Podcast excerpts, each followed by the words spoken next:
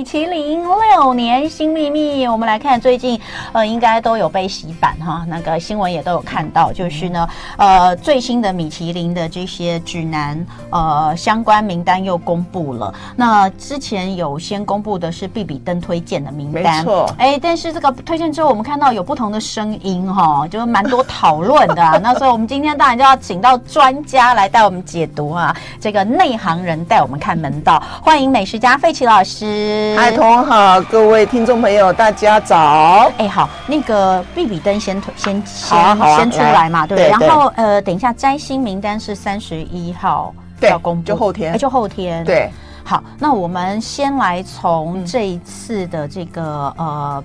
台湾米其林指南二零二三推荐的必比登推荐名单，总共有一百三十九个店家。没错，哎，这个跟之前比是差不多数量，还是有比较多？数量大概就在这个伯仲之间。对对。但今年到底有什么比较不一样吗？今年是蛮多都掉榜单外了嘛。对，这是一个很特别的一个现象，就是说，呃，这次掉榜单的都是名店。也都是现在很夯的店，嗯，那其中有一家，呃，我们我们不讲哪一个名字了哈，有一个小笼小笼包的专门店，那个餐厅的老板也是一个企业的老板，嗯，他就一直讲说，我不要参与这个米其林的评比，但是米其林年年都有他，但今年终于它也是跌出榜外了，这也是蛮蛮奇特的现象。尤其呢，最近就是说，这个榜单里面你也嗅到一些味道，就是说，为什么这些名店，然后都是很夯的店，为什么会突然跌出榜单？哈，我想这就是几个现象。一个现象当然就是说，因为呃，必比登基本上它就是以量取胜，嗯，就只要它味道好，然后东西也不难吃，那至于它的服务什么的，那都其次，因为它就是在。呃，一千块以内你能吃到至少三样是好吃的，嗯，它是以这样的一个评比的一个前提之下，嗯，所以这些名店他们过去因为生意很好，嗯，然后常常都是大排长龙，嗯，所以很多店它可能在呃不仅仅是服务一定是不到位嘛，嗯，再来的话就是它的东西因为求快。然后又要求多量，甚至于有些必比登的品牌到最后都开枝散叶，至少都开了三家五家，大有人在。嗯，所以这样的品质之下，是不是能够管控得好？哎，这也是一个可议的空间了哦。所以这一次很可惜，这些不管是在夜市的小吃，或者是必比登呃常胜军的一些名店，这一次至少也有几家。跌出了榜外，嗯，但是也有嗅到一些新的，蛮值得大家可以观察的名单哦，比如说蔬食。就是一个很值得可以讨论的话题哦。好，嗯，我们先来看一下这一次哦，呃，四个城市台北、台中、台南、高雄，那呃被列入呃物有所值，就是米其林他们认为物有所值的必比登的这个名单上面，它可能是餐厅，也有可能是小吃，街头小吃都有可能。嗯，就是没有一个一个大的店面的小一个小摊，它也有可能入吗？有啊，也有可能哈。有些它根本就是。嗯可能环境都不是很好，然后服务态度也很不 OK，嗯，但他就是在榜单内啊，这这也是这个米其林的一些很奇异的现象，我想也只有米其林做得到。对，好，一百总共有一百三十九家，那里面台北四十五家，台中三十一家，台南三十六家，高雄二十七家，那有二十六家是第一次入榜的，没错。那呃，这次名单里面也有第一次有西式的甜点。哦，入选这蛮有趣的，因为很少做甜点入选。这应该是近六年来的第一次。而且这次是台中、台北各一家，嗯，而且这样就可以预告说，其实你很会做甜点，然后你店很有特色，哎，也有可能纳入米其林的名单内哦。对，所以我们先让大家了解一下这一次的呃店家到这次的这个评比出来之后有哪些呃不同的地方可以去观察。除了刚刚讲的这些之外，就是费奇老师说的舒适。对，好，我们来讲一下舒适。这一次舒适我有发现有增多的趋势，嗯，因为呃这两。两年其实米其林一直在推绿星嘛，绿星就是说它本身就是呃就是绿化绿色地球，还包括它的食物尽量是以在地的哦，然后是呃我们讲说因地制宜的食材。嗯、那呃这次看到的这三家，我们先讲呃台中啊，因为台中一直比较没有被观望的比较多。嗯，台中的这一家叫做曙光居蔬食。嗯，哦，这家餐厅其实它去年也入选了。嗯，那它今年呢也还是大家的也也是入入选在这个名单当中。嗯，那我觉得它比较特别是它的这个老板呢。它其实就是一般我们家的，就是邻居，可能就是走三五步就到的位置。它就是一个很家常的一个小吃的店，但它卖的是蔬食哦。那它的蔬食里面，它比较特别是它选了。呃，有一个面，我还我自己觉得呃蛮有特色，是它叫非常面。那这个非常面呢，呃，它其实就有点像那个冷盘沙拉的概念，而且它还为了这个去做了所谓的呃不辣、小辣、中辣，还有大辣的这个口味，所以让大家可以吃到很多就是不同的口味的面的这种辣度。我想这也是符合现代人喜欢的口味。当然，它其中它也特别呃也做了一些。其实就是很寻常的食材，比如说苦瓜，嗯，他用苦瓜风的概念去做它的这个面点，甚至还做。番茄面，我想这些都是很寻常的味道。那他也获得呃比比登的这个青睐。嗯，那再来的话，我讲台北这家，呃，他是在南机场，他也是蛮特别的。嗯，他也是呃多年下来都一直得到很好的这个比比登的推荐。嗯，那这个老板呢，奇怪，你靠近他，他脸就很臭，因 为臭脸老板，因为他是做臭豆腐。除了做 臭豆腐之外呢，老板因为生意太好，所以在在前面大概不到一百公尺，他有另外一个店，就是方便客人可以取用。那每次就是因为他的豆腐很特别，就是他豆腐是用呃，就是比较传统的臭豆腐，所以就是用盐卤啊，或是用一般的我们讲说稻草啊，或是虾皮呀、腐肉去做出来的，真的很臭，真的很臭。然后它可以加面加冬粉，就是还蛮有趣。然后他也也卖苦瓜。所以他也做了很多很很有特色的味道。哦、那最后这家我要讲的是今年第一次入选季风，季风真的是一个呃非常独特的，他是一个马来西亚人跟台湾人合作。那这个 chef 本身他也是有很好的这个发餐的训练，然后他有一道菜，就是以前我们吃的咸汤圆都是汤汤水水，对，它的他的汤圆是放飞自我，什么意思？就是他用煎的。哦，煎到颜色变色之后，用它的本身的客家的一些食材去把它拌，所以是干拌的那种干拌的方式，变成一个主食的概念。所以这个也是今年呃必比在里面挑出还蛮有特色，而且它的饿了。真的，你刚讲那个我饿了。好，等一下回来再跟费奇老师聊天。今天我们来聊聊米其林，在现场的是美食家费奇老师。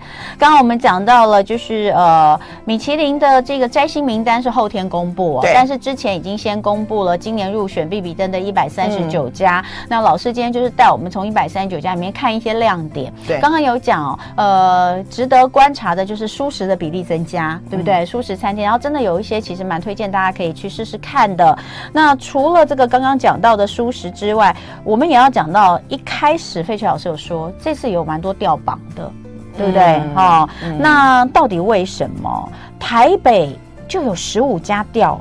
嗯，好像是这个永远排不到的凤凰豆浆店，对，真的很恐怖。我有一次呢，刚好去那附近办事，我想说哇，可能上一次吃是二十几年前了。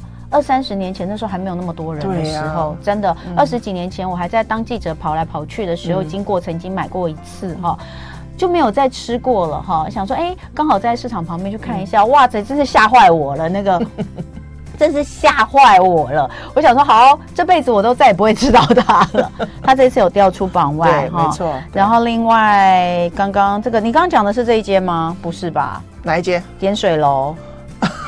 我讲出来的吗？好好，点水楼也。老板应该很开心啦，因为他比较希望是自己独立，他都呃标榜他是五颗星。嗯嗯，他一直以来，包括台湾的很多的媒体对他也是赋予五颗星的这样的一个抬头。嗯、那我们就来说说，到底为什么会掉出来？其实我们可以从必比登的榜单来看，过两天的榜单。对，那其实米其林来台湾，今年迈向第六年。那它前面的五年叫做打地基，嗯、所以你会发现很多，不管是台菜料理啊，或者是呃粤菜啊、上海菜啊，甚至于牛排馆啊，或者是一些的呃我们讲说法餐，因为过往也曾经有很多的法餐的名厨说，台湾真的不太适合做传统的法餐。但是我们从呃今年来看啊，就是说呃这五年下来，你会发现米其林其实还是以这个中餐，就是以粤菜、台菜跟所谓的上海菜为主流。然后西餐的话，就是以法餐，还有就是排餐啊、呃，还有日本料理为主流。嗯，嗯，那你会发现这一两年，你会嗅到一个味道，就是说，好像米其林以前会参考媒体的名单，那它慢慢已经有一点脱离媒体的这个概念。什么叫参考媒体名单啊？就是说。只要每家店它选入呃米其林之后，其实，在之前其实媒体的曝光也很重要，哦、所以他先以媒体参考媒体的名单，不管是各大媒体的报道，他会去参考，然后去吃吃看，然后从当中去选出他心目中呃理想的米其林的这个榜单。哦、那你看这两年，他你会发现有很多。有点类似像餐酒馆这样的餐厅也纳成星星的榜单，所以这也是一个很奇特的现象。除此之外，你会发现呢，很多。名不见经传，就以前你听都没听过，然后有些餐厅也开始被看见，也是被米其林看见。这由此可见呢，米其林开始就是说，他他这几年因为有三年多都是疫情嘛，嗯，所以那个时候到底有多少的密探来台湾，其实是可疑的。所以那时候你们大家会大家会发现，好像榜单的上上下下幅度没那么大，嗯，就是走一个安全牌。然后今年呢，因为他除了刚刚讲的必比登是以量取胜，嗯、那新兴的榜单呢，它就要以值取精，嗯、所以就是说不不仅要有很好的呃厨艺的水平，当然还要有很好的餐酒来搭配，当然最重要的是还是服务。嗯，那那在这个部分呢，今年你就会嗅到，因为大家也发现这两年的疫情呢，很多的呃。比如说新榜单呢，像我们讲说祥云龙吟的那个一大赏，他离开，所以去年十二月，呃，祥云龙吟就等于是暂时歇业。对。那后来才知道，他没有去新加坡，也没有回日本，因为娶了台湾的老婆，他就留在台湾。他跟初遇的老板来合作。嗯。那今年他因为呃，好像还在筹备他的这个盈科的那个品牌，就是在大道城那里，所以。应该今年可能还来不及，那就是看看他，也许明年也是大家很期待的一个榜单哦。嗯、那除此之外，你会发现像。天香楼的主厨，嗯，他也离开了，嗯，然后这个颐宫的主厨，嗯，哦，有一个叫陈泰荣，我们讲鬼哥，嗯，他也因为身体的因素，就是先暂时离开了。嗯，那他的动向也是大家都在观望的，嗯，那所以由此可见呢，今年的整个米其林的榜单会不会还是维持过去的四平八稳？哎，大家就要很期待。尤其呃，我们也知道嘛，像台菜料理。过去我们都讲说，哎，不要老是只有这个名福啊，或是天母的那个，就是比较有名的这个。嗯、我们讲说吃这种所谓的板豆菜，或者是这个我们讲酒家菜，嗯，这样的概念。那所以后来呢，你看连那个兴业集团，他们也用一个兴业的中菜拿到了很好的成绩。一般过去也都是推荐呐、啊，或是必比登他们的品牌就是获得。所以今年的台菜应该，我想。要有再大的变化，也许就是这样子，大概就是就是底定了。但是呢，今年的升降就好像今年的呃新榜单，也许会有像升降梯，有人升有人降，或是过去跌出榜单的，比如说牛排馆，有些可能会回笼。嗯，然后我比较期待的是台中，因为台中呢，基本上台中因为过往呢，大家都在讲。包括我们的台中市长都跳出来说：“难道我们台中没有好吃的粤菜，尤其是高级粤菜？”嗯、那过往我们一直在呼声很高的，比如说从台北下去的名厨开的雨月楼啊，或者是金月轩呐，这些算是很有这个粤菜功夫的主厨。哎，有没有可能今年会有这个新兴的榜单？但是目前根据我的观察跟我的了解，应该今年台中至少会有一家以上有这个高级的粤菜，而且它是以一个黑马之姿进入这个榜单里面，嗯、所以希望能够呃有一个好的新榜单，能够在台中能够拿到一个好成绩。嗯，那大家也一直在讲说高雄，因为高雄呢。嗯呃，这两年其实蛮多的饭店几乎都从呃，我们上上次也提到，就是呃，香港的呃就是呃有名的六星级酒店、嗯、半岛酒店来了好几个主厨哦，嗯、然后他们都是法餐的主厨来台湾。嗯、那过去在万豪，他们曾经待过，跟了德国的三星的顾问有合作，目前也在也在台北的品牌要要露出哦。但是但是去年他们在。高雄拿到的是餐盘，那今年呢，有没有可能摘星？这个也是可以观察的。但是目前，因为从上个礼拜，其实陆续都有很多的新榜单都已经收到邀请函的。嗯，那目前我所知道的是，有些我们很期待的名单，好像到现在也没收到榜榜单啊。嗯，但但是高雄有几家，包括像蝴蝶也是蛮看好，它也是一个饭店刚刚成立的一个一个一个发餐哦，它也是走那种比较 fine dining 的概念。概念，那所以高雄的发餐也是我们非常非常期待的重点，今年应该会会多几颗星出来吧。嗯，那讲到这边，其实我们就会比较会比较就是期待，因为台南刚刚主持人也、嗯、也提到，就是说哇，每次那个从去年开始，这个比比登就看到台南好多家。它几乎都是，如果以这个我们讲说，一般都是以台北最出风头，那台南也不遑多让，因为他们是认定自己是这个美食之都，所以它必比登的呃家数也不遑多让。嗯，那今年我们也很期待能够在台南至少有摘星，摘一颗星吧，至少要有一颗星吧？没有吗？都没有，去年是共估。台南也是比较晚加入嘛，他跟高雄一起。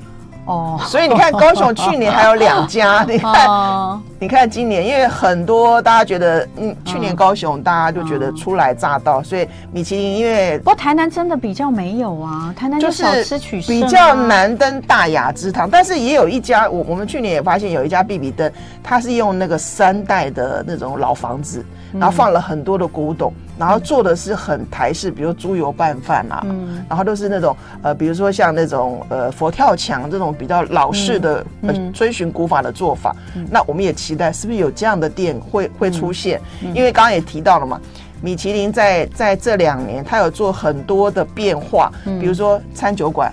也纳入这个星星的榜单，还有刚刚讲，你看连甜点以前都不太可能觉得甜点会入榜单的，你看必比登甜点也进来，那还有什么不可能，对吧？哎，必比登跟跟那个这个最后的这个盘呃星星星星是同一批人在评吗？也都是同一批人。哦，哦，对，那你其实真的是可以从比比登的名单去看到星星的，有可能，没错，对对，哦、就是因为他们他们吃了以后觉得，哎、嗯，哪些是属于因为。必比登它有限定是一千元以下，一千元以下，对对对，所以呃，大家有时候就是不要用太大的放大镜去看米其林，因为米其林就是海纳百川，各取所需，然后各自发挥的舞台的一个空间。像今年也有很多呃。比如说，我们讲发餐好了，发餐也蛮多知名品牌，像有一些品牌，他们都是把台湾的情怀纳入到发餐里面，就不像过往我们对发餐的认知，觉得说发餐就是要走那种很 fine dining 啊，对，或是要一定要那种法国三大这个美食食材啊，一定要这个鹅肝啊、鱼子酱啊这种才算数。那可以发现是现在用在地情怀的概念去做的，嗯、呃，法餐其实应该今年也会得到、嗯、呃米其林蛮好的青睐，所以这个部分是可以稍微来做最后的观察。嗯、米其林因为名单还没公布嘛，我们就拭目以待。那不过大家都还是很想要知道费奇老师自己的这个口袋名单。以必比登来说，嗯，假设我们台北、北中、呃南高哦，你各推荐一家必比登。这个这个不见得是，可能也许是你自己最喜欢的，也有可能是你觉得今年这个，哎，他入选，你觉得非常的亮眼，可以推荐大家去吃吃，有没有可以推荐？我特别要推荐两家了，一家是星星的榜单，一家是必比登啊，我就先预告了啊。嗯、我我先讲台中，因为台中是大家今年很很强调的重点了，因为北高就是台北，因为大家已经看了它六年了，嗯、那这个台南跟高雄，台中也是这两三年才进来。嗯台中我是蛮看好一家高级粤菜，叫文公馆。我觉得我是蛮看好它今年一定可以摘星吧，对，至少有一颗星吧。我我其实是真的蛮看好它的。嗯，那台北的必比登，我个人是特别喜欢，就是刚刚介绍的那个呃季风，季风客家素食，对，是舒适的，对，因为它是一个很标榜仪式感的一个餐厅哦。你知道他一进去。它的它让你洗手是用那个椰子壳里面放那个香草植物，嗯、让你洗手有淡淡的香气，然后也可以帮你消毒。然后最后它再放一个类似呃，就是你个人的这个我们讲说经脉，嗯，就是一种好像就。有一个类似我们讲说，呃，吃完美国的餐厅会打开那个开心饼干的概念一样，哦、会有个祝福，就哎，你最近可能怎么样？你要多怎么样？很有趣，对。然后他的一些饮食的方式是很有法日的概念，嗯、包括他用这个杏鲍菇，他的那种烤煎的方式，会让你觉得你是在吃干贝。嗯。然后他用了，比如说汤，他用胡萝卜泥跟这个萝卜干。然后加上一些紫菜或是一些呃很特别的一个融合 fusion 的的食材，嗯，去让你觉得哎，它一点都不亚于你在吃西餐或是法餐的概念，嗯，这个部分也是我非常非常推荐的。嗯，好，在台北哎，别的城市就在士林啊。对啊，我说那别的城市有没有要推荐一下的？呃。高雄我自己还蛮喜欢蝴蝶，我觉得蝴蝶蝴蝶的那个 chef，我其实在二零一九年，嗯，曾经有去半岛酒店吃过他的菜，嗯，那个法餐的主厨他也是蛮特别的，他算是很精挑细选这个食材，包括他做菜是很大气，就是他本身。没有去被这个约制，而且他也是很能够这个我们讲说与时俱进的一个 chef，而且听说他好像也是娶台湾老婆，包括我刚刚讲的那个 Hida 桑，他也是娶台湾老婆。其实有蛮多哈，蛮多国家能够来一些这个很棒的美食、很棒的餐厅，都要感谢当地的这个女性，他们留下了一些非常厉害的男主厨们，为爱留在这个土地，然后就在这里开枝散叶。也呃带来一些不同的口味跟不同的感受体验，没错，没错。对，这需要这还是需要注入一些新的元素，不来对，嗯、就来自外地不同于本地的元素啦。嗯、那所以呃，必比登它其实是大家这个很亲民、好入手的哈。嗯、那星星就不一定了，星星真的因为它有些这个价位的部分，所以我觉得很棒的是必比登的那个。它的那个门槛比较低，对，门槛比较低，而且真的也都蛮好吃的。而且你要想哦，像像我们就讲移工好了，颐宫它在疫情期间，老板还在砸十亿，就是为了要巩固他三星的这样的地位。不过他看今年了，他自从摘星之后，那个价格真的是亚西朗的三级跳。好，今天非常谢谢费琪老师，就来看看后天的星星名单了。好，期待。谢谢。就爱点你 UFO oh.